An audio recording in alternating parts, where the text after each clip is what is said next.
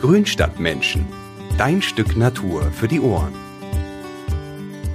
Hallöchen und auch ein herzliches Salé an meine badischen Zuhörer da draußen und schön, dass ihr wieder mit dabei seid bei einer neuen Folge von Grünstadtmenschen. Wusstet ihr, dass jeder Deutsche pro Jahr rund 60 Kilogramm Kartoffeln isst? Ich selbst, ich bin auch voll der Kartoffeljunkie und wenn ich mich zwischen Kartoffeln und Pasta entscheiden müsste, dann würde ich mich tatsächlich immer für die Kartoffel entscheiden. Ich finde, die sind einfach extrem lecker und man kann so viele Dinge draus machen. Zum Beispiel Puffer mit schön Apfelmus oder Kartoffelbrei oder auch mein Lieblingsessen, Salzkartoffeln mit Spinat und den Eiern von unseren eigenen Hühnern. Viele Leute denken, hm, Kartoffeln, die machen doch dick, die haben so viele Kohlenhydrate. Aber da kann ich euch beruhigen. Kartoffeln, die haben nämlich ein echt ausgewogenes Verhältnis zwischen Kohlenhydraten und Protein. Und deswegen machen sie gar nicht dick und ihr könnt beherzt zugreifen. Und wenn ihr eure Kartoffeln dann auch noch selber anbaut, dann schmecken sie gleich doppelt so gut. Das hat damals sogar schon immer mein Opa zu mir gesagt. Und er hatte recht. Welche Fehler ihr beim Anbau vermeiden solltet, das erklärt uns heute Volkert. Viele von euch kennen ihn bestimmt schon aus den ersten Folgen, aber für alle, die neu mit dabei sind, nochmal ganz kurz. Volkert ist gelernter Baumschulgärtner, hat Landschaftsarchitektur studiert und arbeitet nun im Online-Bereich von Mein Schöner Garten. Zusammen mit einem Kumpel hat er einen Schrebergarten in Frankreich, in Straßburg nämlich, da wohnt er und da baut er selber auch ganz viel Gemüse an, unter anderem halt auch Kartoffeln.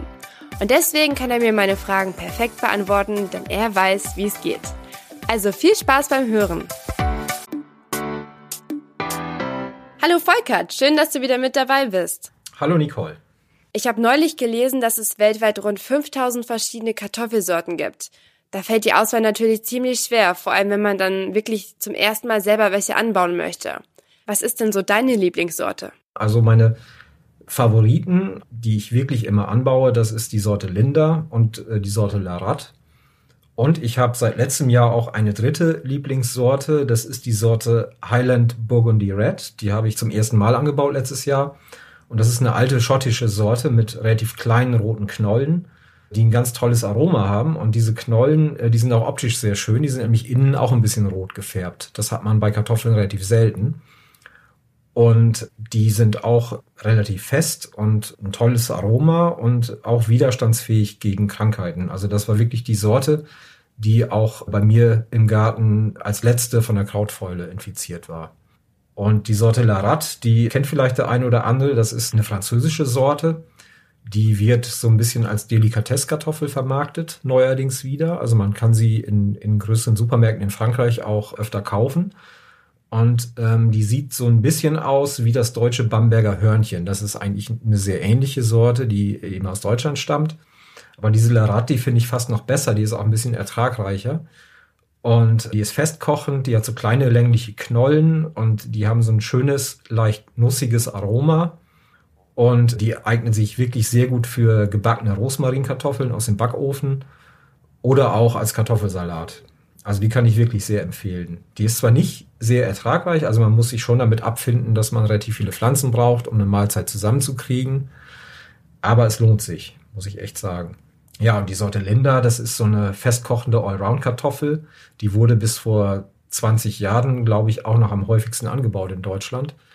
Aber da ist dann irgendwann der Sortenschutz ausgelaufen und dann hat der Züchter sie vom Markt genommen, weil er damit kein Geld mehr verdienen konnte, weil sie ab da ja jeder vermehren durfte.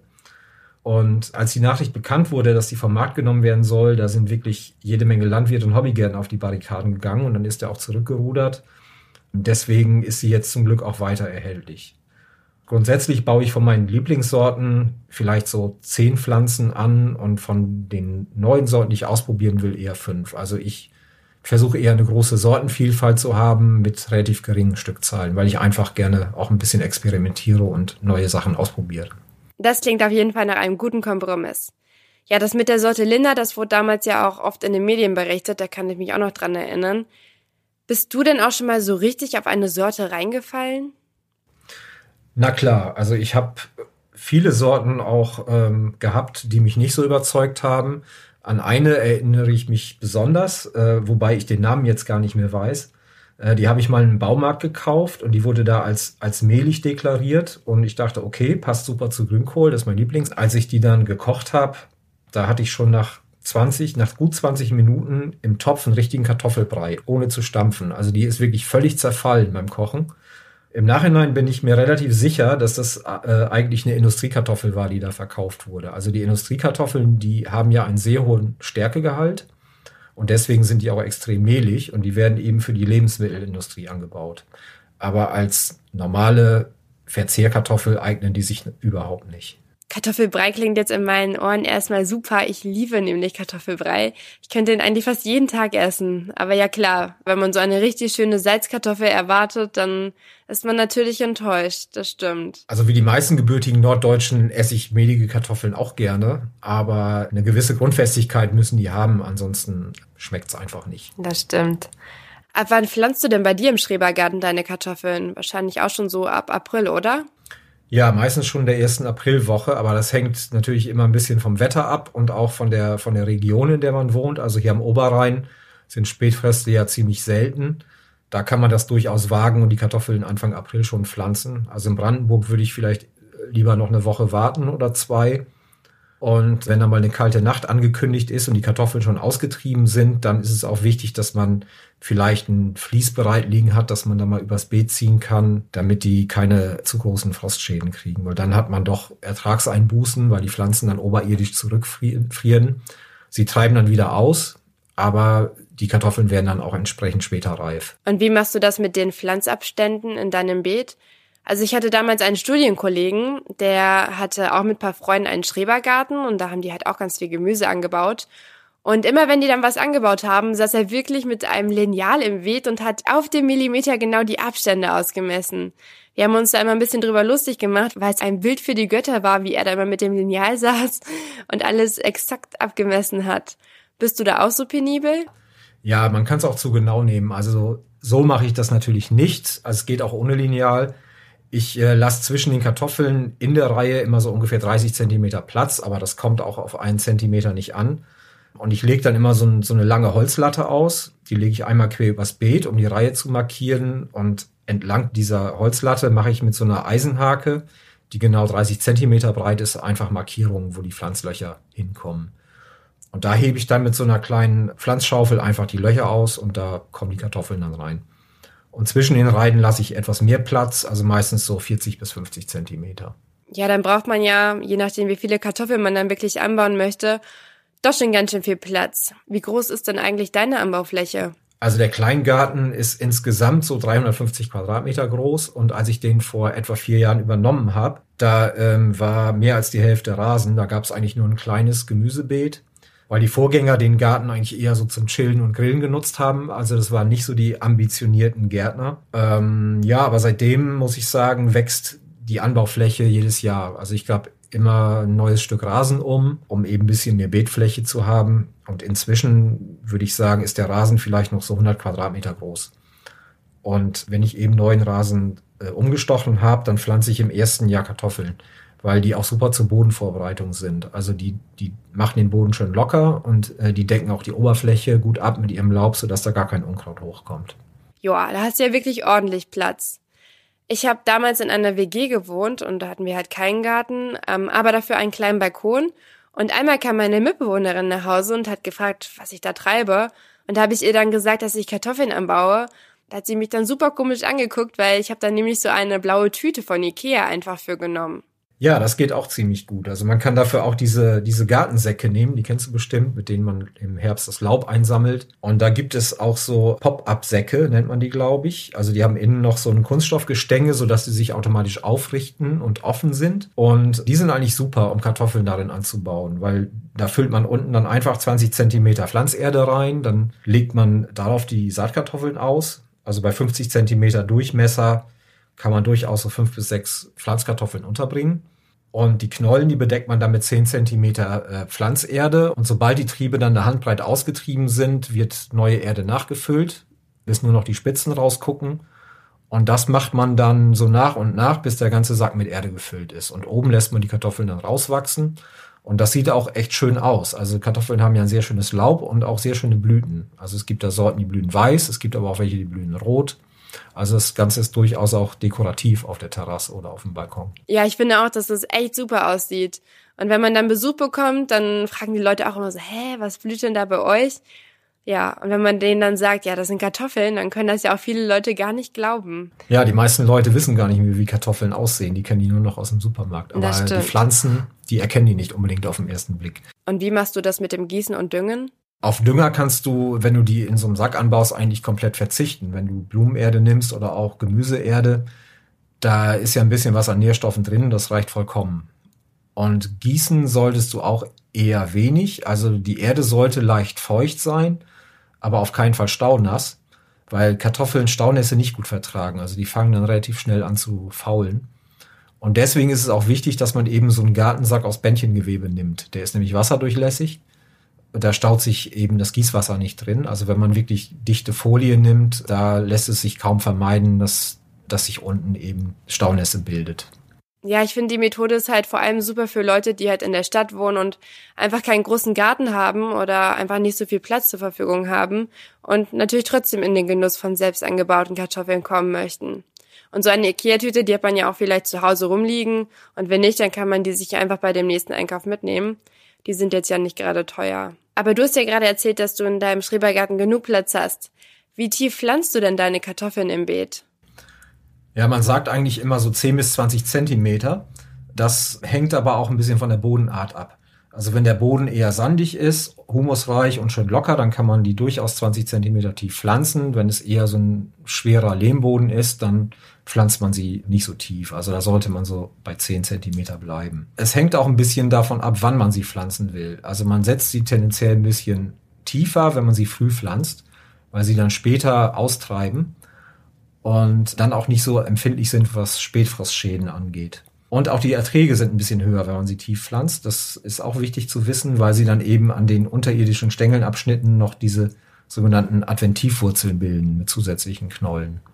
Und wie oft musst du dann jetzt wirklich deine Kartoffeln düngen? Also Kartoffeln gehören ja eigentlich zu den Nachtschattengewächsen, wie Tomaten auch. Und Tomaten brauchen ja als Starkzehrer ziemlich viele Nährstoffe. Ja, das stimmt, aber erstaunlicherweise kommen sie trotzdem mit äh, weniger Nährstoffen aus. Ich bekomme von einem französischen Landwirt, äh, der seinen Betrieb da ganz in der Nähe vom, äh, von unserer Kleingartenanlage in Straßburg hat, immer so eine Treckerladung Kuhmist geliefert. Teile ich mir mit dem Gartennachbarn. Und diesen Mist, den schütte ich dann im Garten so zu einem Haufen auf und lasse den dann so ein Jahr durchrotten. Und den kompostierten Mist, den bringe ich dann im Frühjahr ungefähr fünf Zentimeter hoch auf den Beeten aus und arbeite den mit dem Kultivator flach ein in die Erde. Und das, was da an Nährstoffen noch drin ist, das reicht den Kartoffeln eigentlich. Also ansonsten dünge ich eigentlich kaum. Wenn sich vielleicht einer von unseren Zuhörern auch Mist bestellen will, vielleicht noch ein kleiner Tipp.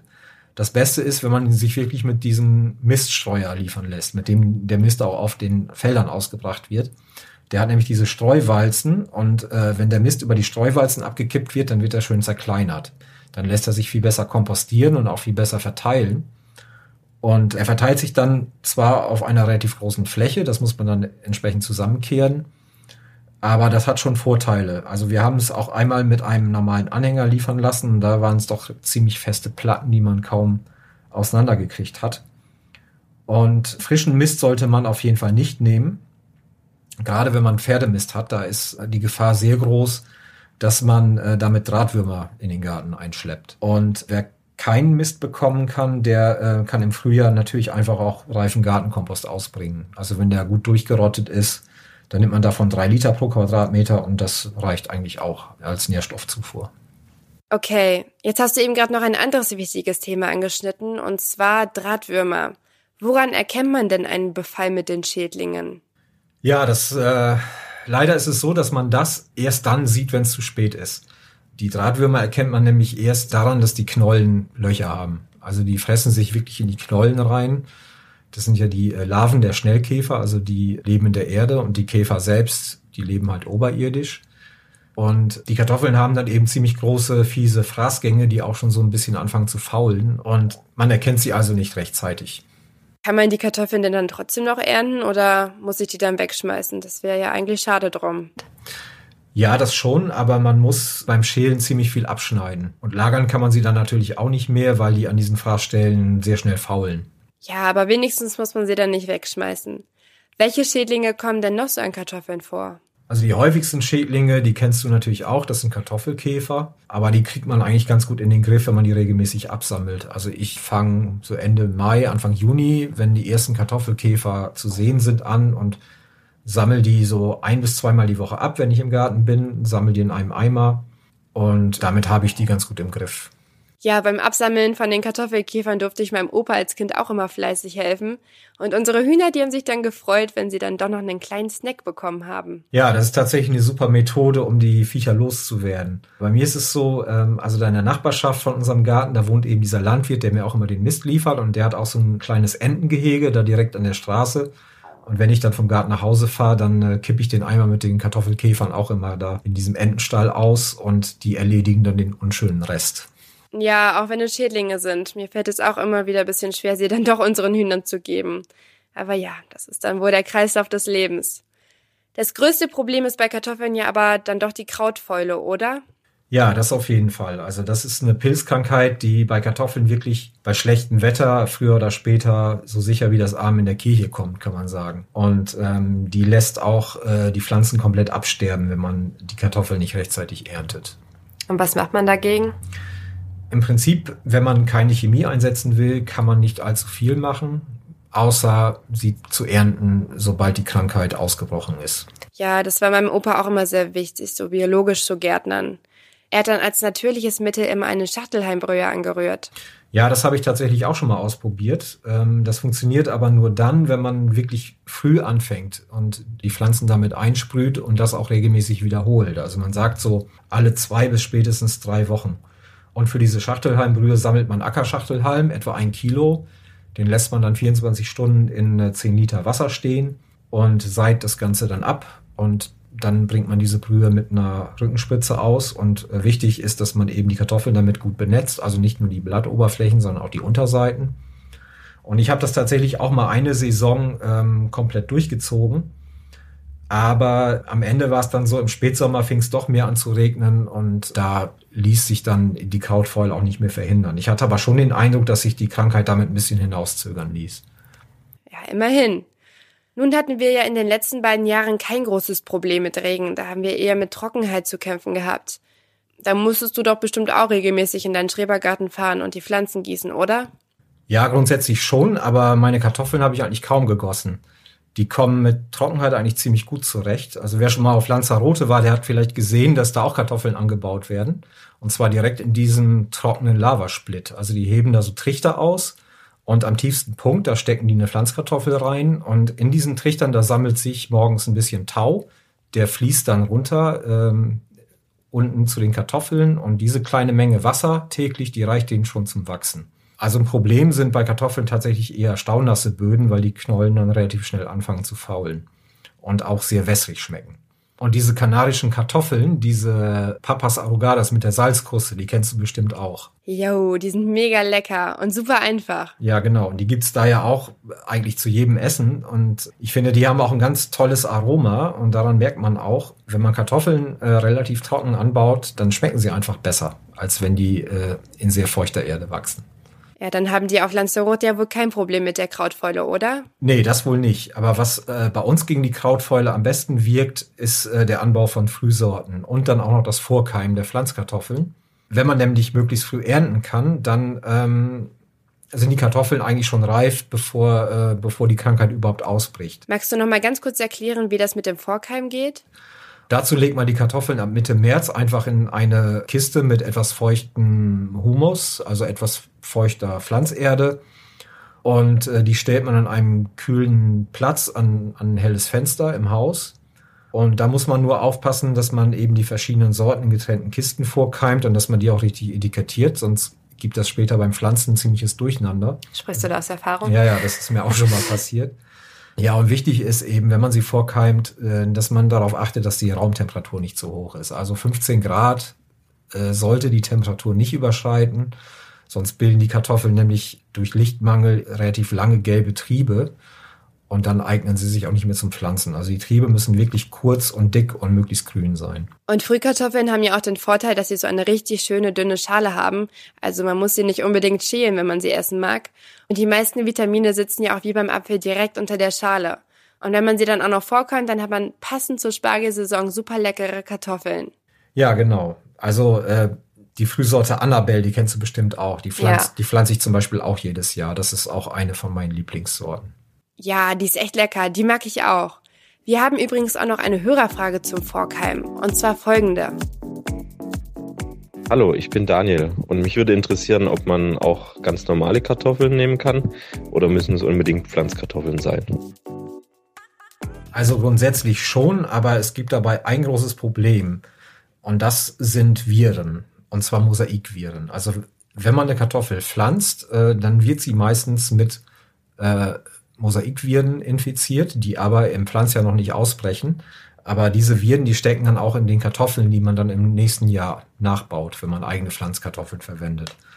Und diese Mosaikviren führen dazu, dass eben die, äh, die Kartoffeln der nächsten Generation so gelblich gesprenkelte, verformte Blätter tragen, relativ klein bleiben und auch deutlich weniger Ertrag bringen. Also das können Ertragseinbußen um bis zu 50 Prozent sein. Und das ist der Grund, warum man Pflanzkartoffeln tatsächlich besser kaufen sollte. Und dazu vielleicht noch ein Einkaufstipp. Also wenn man seine Kartoffeln im Baumarkt kauft, dann sind die wegen der geringen Stückzahlen ja in den Beuteln ja oft ziemlich teuer. Also da sind ja nur 10 bis 20 Kartoffeln drin. Die kosten dann so drei, manchmal sogar vier Euro. Und günstiger sind sie im Landhandel. Da werden sie meistens kiloweise verkauft. Da gibt es zwar nicht so eine große Sortenauswahl, aber so Standardsorten wie Linda bekommt man da auch. Und da gibt man deutlich weniger Geld aus. Ah, okay. Das ist ein guter Tipp. Hast du sonst noch ein paar Tipps, was die Pflege im Garten angeht? Also grundsätzlich sind Kartoffeln ja wirklich äußerst pflegeleicht. Man muss am Anfang gucken, äh, wenn sie noch klein sind, dass man das Unkraut ein bisschen unter Kontrolle hat. Aber sobald das Beet komplett abgedeckt ist, kommt da kaum noch Unkraut durch.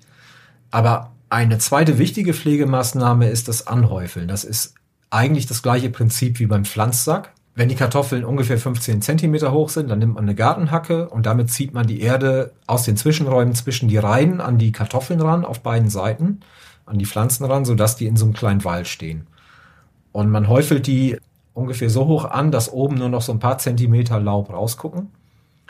Und dann wartet man noch zwei Wochen, bis sie wieder ein bisschen nachgewachsen sind und dann kann man das auch noch ein zweites Mal machen. Also ich mache das meistens zweimal. Und dann wachsen die Kartoffeln in so einem kleinen Wall. Und das führt dazu, dass die eben auch, wie vorhin schon angesprochen, diese Adventivwurzeln bilden und daran zusätzliche Knollen. Man hat also eine etwas höhere Ernte.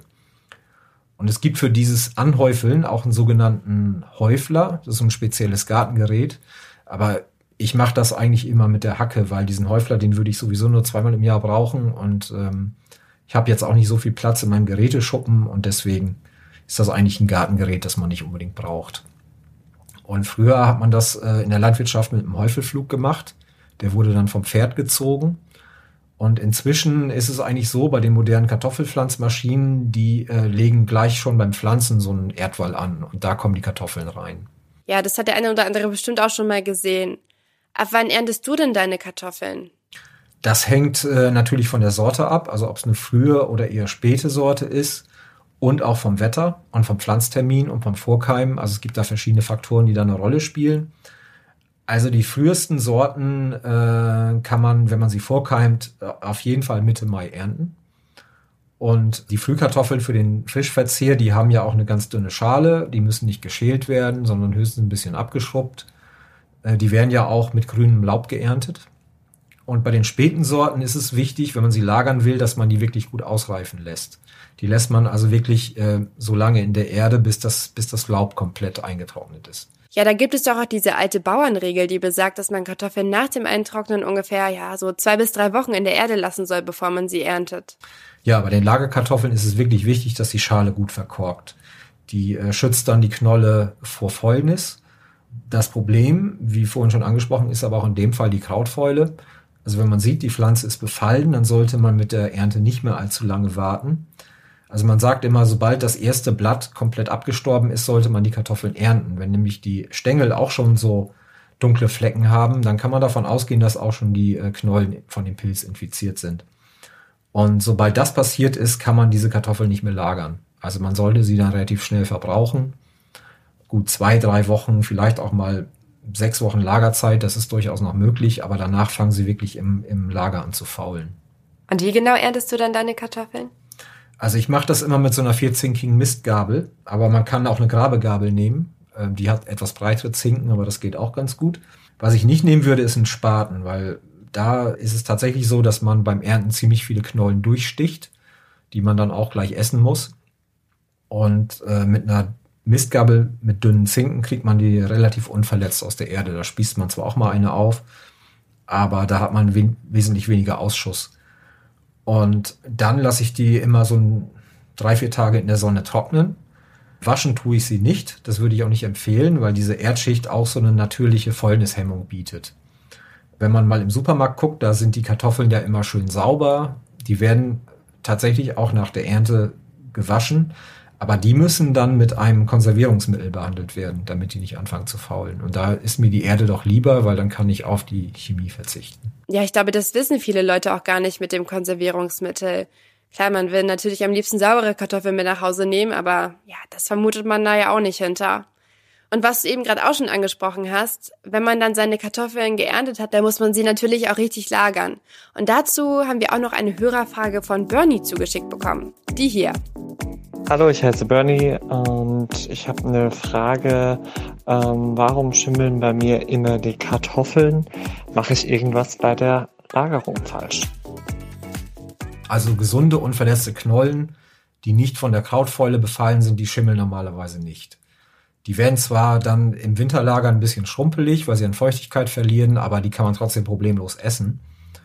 Also Schimmel bildet sich meistens nur an verletzten Stellen und deswegen ist es wichtig, dass man, bevor man die Kartoffeln einlagert, sie einmal gründlich durchguckt und alle, die so ein bisschen beschädigt sind, aussortiert.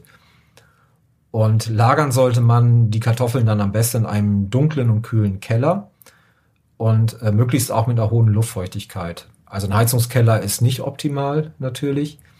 Also so ein schöner Altbaukeller, idealerweise sogar mit gemauerten Wänden, also nicht mit Betonwänden. Der ist eigentlich perfekt, weil darin die Luftfeuchtigkeit relativ hoch ist. Und da halten die Kartoffeln sich wirklich relativ lange und ähm, sie fangen nicht zu früh an zu keimen und sie ähm, verlieren auch nicht so viel Wasser. Und man tut sie dann einfach in eine normale Kartoffelkiste aus Holz. Und wenn man keinen Keller hat, das wird wahrscheinlich den meisten Leuten so gehen, dann kann man auch eine Erdmiete nehmen. Also da hebt man einfach ein Loch aus, 80 Zentimeter tief, kleidet das mit so einem Hasendraht aus, damit die Wühlmäuse nicht an die Kartoffeln rankommen und äh, polstert das ein bisschen mit Stroh aus und dann äh, füllt man die Kartoffeln da ein. Und obendrauf legt man auch ein paar Lagen Stroh als Isolierung gegen die Kälte und deckt dann eben diese offene Grube mit einem Holzbrett ab. Und auf dem Holzbrett sollte man dann auch noch mal irgendwas zur Isolierung legen, zum Beispiel einfach einen Haufen Herbstlaub oder sowas. Und wenn man eine kleinere Ernte hat, dann kann man auch einfach eine ausrangierte Waschmaschinentrommel nehmen. Die gräbt man auch relativ tief ein, füllt die Kartoffeln ein und legt oben ein Holzbrett drauf und darüber kommt dann eine Strohschicht oder auch Herbstlaub, um die Kälte eben auszusperren. Ist dir eigentlich schon mal aufgefallen, dass verfaulte Kartoffeln echt zum Himmel stinken? Ja, da erinnerst du mich an was. Meine damalige Mitbewohnerin, die hatte bei uns im Küchenschrank immer so einen Sack Kartoffeln und den hat sie einmal vergessen. Und das hat dann so krass angefangen, nach faulen Eiern zu stinken. Der Biomüll war draußen und wir wussten gar nicht, woher kommt der Gestank, bis wir dann irgendwann mal bei einer Putzaktion diese Kartoffeln entdeckt haben, ja, die fast schon mit uns gesprochen haben. Ja, genau. Das liegt nämlich an dem relativ hohen Proteinanteil in den Knollen. Also Kartoffeln haben relativ viel Eiweiß und ähm, diese Eiweißbausteine, die werden zu Schwefelwasserstoff zersetzt. Und das kennst du vielleicht noch aus dem Chemieunterricht. Das ist dieses Stinkbombengas, was relativ übel riecht. Ja, ist zwar schon ein bisschen her mit meinem letzten Chemieunterricht, aber daran kann ich mich noch gut erinnern. Ich bin jetzt eigentlich durch mit meinen Fragen, Volkert, aber vielleicht noch mal ganz kurz zum Schluss. Was ist denn eigentlich dein Lieblingsessen mit Kartoffeln? Ich habe zu Beginn schon erzählt, dass ich ja am liebsten Salzkartoffeln mit Spinat esse. Hast du eine Top 3? Ja, auf jeden Fall. Grünkohl hatte ich ja vorhin schon erwähnt als gebürtiger Ostfriese ist das natürlich mein Leib- und Magengericht und ja auch so eine Art Nationalgericht bei uns. Natürlich mit mehligen Kartoffeln. An zweiter Stelle ein Gericht, das eher aus dem Süden kommt, nämlich aus Italien. Das sind selbstgemachte Gnocchi. Die machen wir auch öfter mal aus mehligen Kartoffeln und dann essen wir die mit rotem Pesto. Und den Kartoffelsalat aus Larat, den kann ich auch wirklich jedem wärmstens ans Herz legen. Also natürlich auch die norddeutsche Variante mit selbstgemachter Mayonnaise, bisschen Essig und Petersilie und ein paar Zwiebeln und ein bisschen Gurke, also äh, Gewürzgurke. Das sind so meine drei liebsten Kartoffelgerichte. Das klingt sehr gut. Ich esse meinen Kartoffelsalat zwar immer am liebsten mit Senf und Essig, aber ja. Solltest meine Variante mal ausprobieren. Oder du meine. Ja. Nee, also diese süddeutsche Variante, die gefällt mir nicht so, ehrlich gesagt. Ja, ich komme ja auch aus dem Norden, aber dennoch. Nee, also der wird ja auch eher warm gegessen. Ja. Finde ich nicht so gut. Also mir schmeckt der norddeutsche echt besser. Na gut. Also vielen lieben Dank, dass du mir wieder die ganzen Fragen beantwortet hast und hat auf jeden Fall wieder eine Menge Spaß gemacht. Ja, sehr gerne. Ja, ich würde sagen, bis zum nächsten Mal. Genau, bis zum nächsten Mal. Ich Ja. freue mich. Ich mich auch. Tschüss. Wie esst ihr euren Kartoffelsalat lieber? Mit Mayo oder mit Senf? Oder bereitet ihr die goldene Knolle komplett anders zu? Dann schreibt es mir doch gerne mal auf Instagram oder in meiner Facebook-Gruppe. Und wenn ihr sonst noch irgendwelche Fragen zu dem Thema habt, dann schickt mir gerne eine Mail an grünstadtmenschen.burda.com. Hier nochmal der kleine Hinweis, bei der E-Mail bitte Grünstadtmenschen mit UE schreiben und nicht mit Ü. Und vergesst natürlich auch nicht, den Podcast zu abonnieren, das ist für euch natürlich kostenlos, also damit könnt ihr nichts falsch machen. Ich freue mich, wenn ihr nächstes Mal wieder mit dabei seid und bis dahin wünsche ich euch alles Gute. Bis dann, eure Nicole.